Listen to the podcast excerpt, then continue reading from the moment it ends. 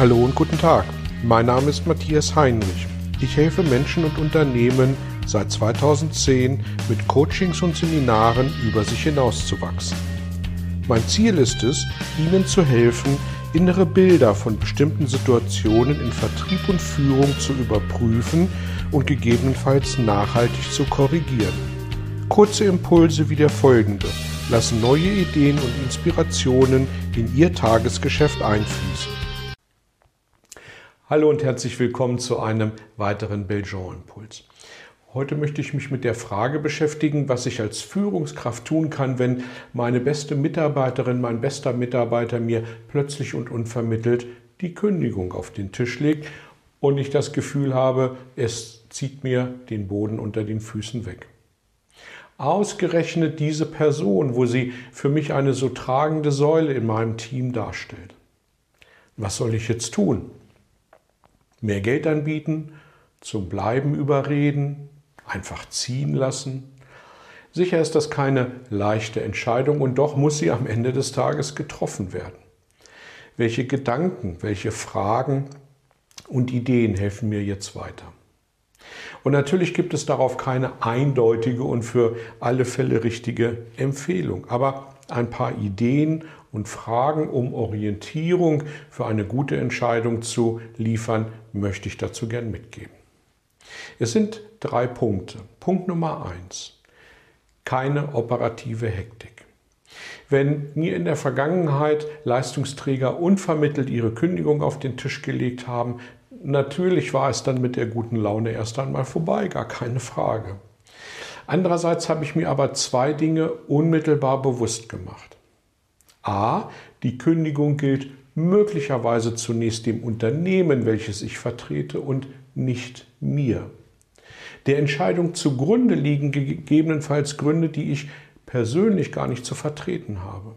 Und deswegen nehme ich das zunächst auch nicht persönlich. B.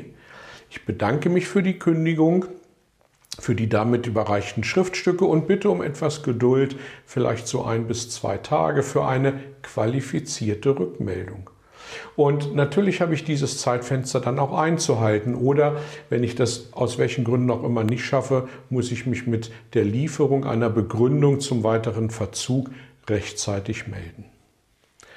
Punkt Nummer zwei, abwägen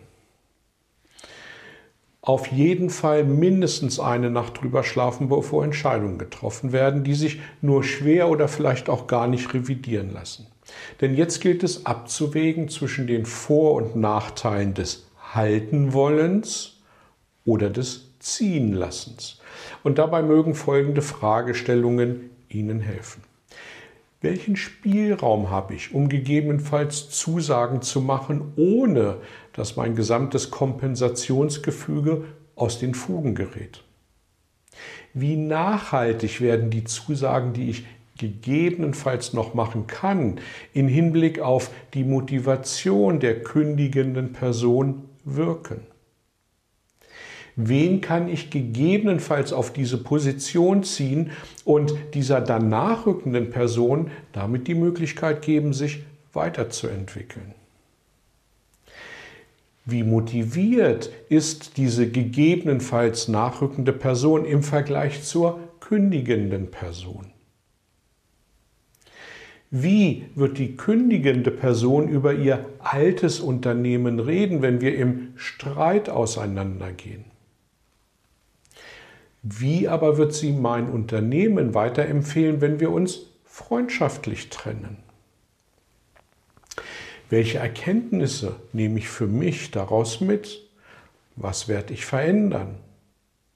Wo werde ich zukünftig schneller reagieren? Was werde ich vielleicht nicht mehr auf die Goldwaage legen? All diese Fragen können Ihnen helfen, in die Reflexion der Situation zu kommen. Und der dritte Punkt ist Handeln. Weil wenn ich mir über die Vor- und Nachteile klar geworden bin, dann kann ich in Ruhe über Veränderung nachdenken, bei der ich als Führungskraft, und das ist wichtig, das Steuer in der Hand behalte, wenngleich mir ein Leistungsträger wegbricht.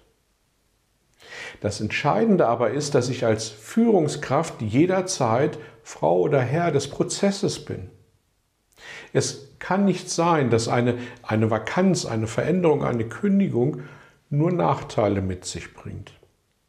Suchen Sie nach den Vorteilen, auch dann, wenn sie nicht auf der Hand liegen. Alles um uns herum ist bipolar. Wo also Schatten ist, muss irgendwo auch Licht sein, sonst könnte sich der Schatten nicht darstellen. Und ich wünsche Ihnen, dass Sie für Ihr Unternehmen und die handelnden Personen zu guten Entscheidungen kommen, die am Ende zu nachhaltigen Verbindungen führen.